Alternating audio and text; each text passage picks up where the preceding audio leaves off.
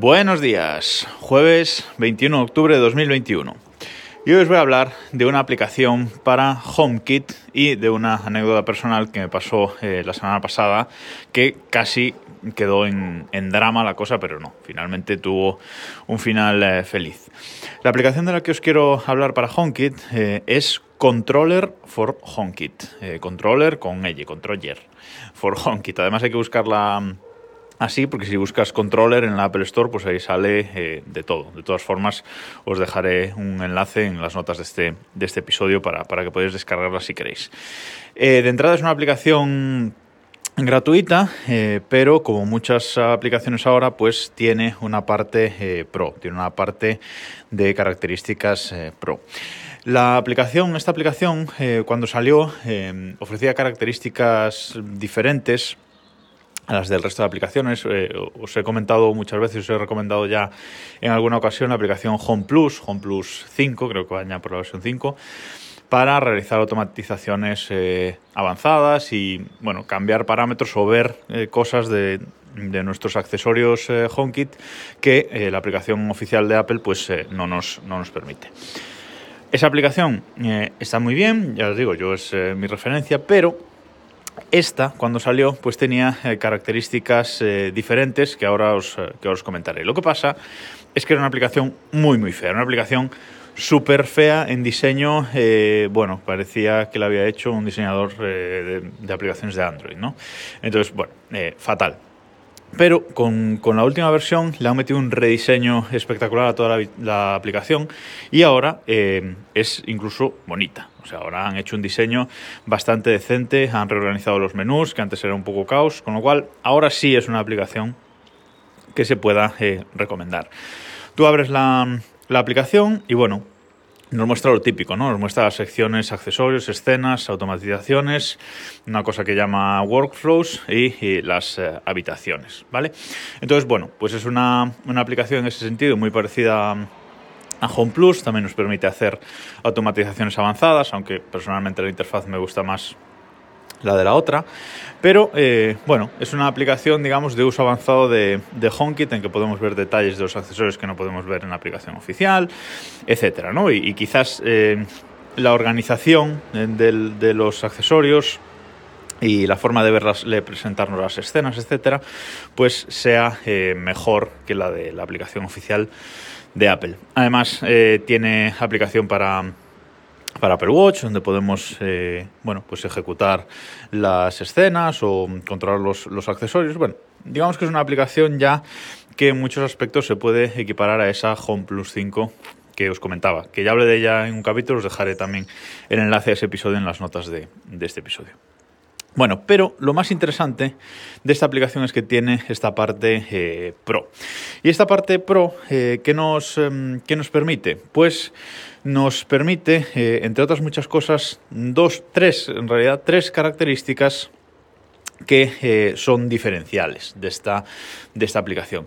No sé si cuando salió era de pago, pero era bastante barata exactamente, pero bueno, no, me acuerdo, pero yo sé que por, por tema de, haberla comprado eh, cuando salió, haberla descargado cuando salió, yo tengo, eh, digamos, de forma gratuita todas las características eh, Pro, ¿vale? Pero lamentablemente, como digo, ahora esas características Pro, pues hay una opción de pago único, pero creo que son 30 euros, una cosa así, una burrada. Y luego hay opción de suscripción anual, que son 15 euros, y mensual, que son 2 euros. Bueno, ahora, ahora os vuelvo sobre, sobre este tema. La cuestión es que esas características Pro que tiene esta, esta aplicación eh, interesantes son backups, podemos hacer copias de seguridad de nuestras instalaciones HomeKit, que esto es lo fundamental. Tiene una parte de logs, es decir, podemos activar logs para ver cuando ejecutamos una automatización, una escena, un accesorio, etcétera, si algo nos está pasando, aquí podemos ver un log y, ver exactamente qué pasa, sobre todo para las automatizaciones es súper útil, cuando algo no nos cuadra, algo no nos funciona como nosotros queremos, podemos venir aquí, activamos el log un rato, ejecutamos y vemos exactamente qué está pasando y a mí me ha servido pues para eso alguna automatización que no me acababa de funcionar como yo quería pues eh, corregirla. Y luego tiene una nueva característica que todavía está en en beta que es eh, mantenimiento. Y ahí si entramos en esa sección de mantenimiento, eh, lo que nos dice básicamente es accesorios que tienen batería baja, accesorios que no son alcanzables, mm, accesorios que están eh, bloqueados, eso sobre accesorios, sobre automatizaciones pues nos dice automatizaciones que tenemos o escenas que tenemos vacías, o eh, automatizaciones que tenemos inactivas con una configuración eh, incorrecta, etcétera, etcétera, etcétera. Es decir, nos da, digamos, una visión de los problemas que hay en nuestra instalación HomeKit así de un, de un vistazo. Y voy con el tema de los backups. Esta es la única aplicación que nos permite, o que yo conozca por lo menos, que nos permite hacer backups de nuestras instalaciones eh, HomeKit. ¿Esto qué hace?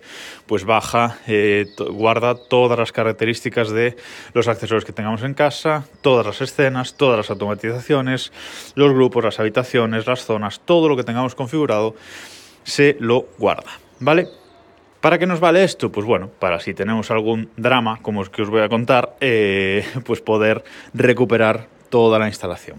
Resulta que la semana pasada eh, creo que por una actualización de esta, de esta aplicación, yo entré aquí a, ver las características y digo, bueno, me voy a ver los backups, fui a ver los backups y resulta que el último backup que tenía era de hace tres meses. Digo, bueno, pues voy a hacer un backup hoy, ya que he entrado y lo he visto aquí.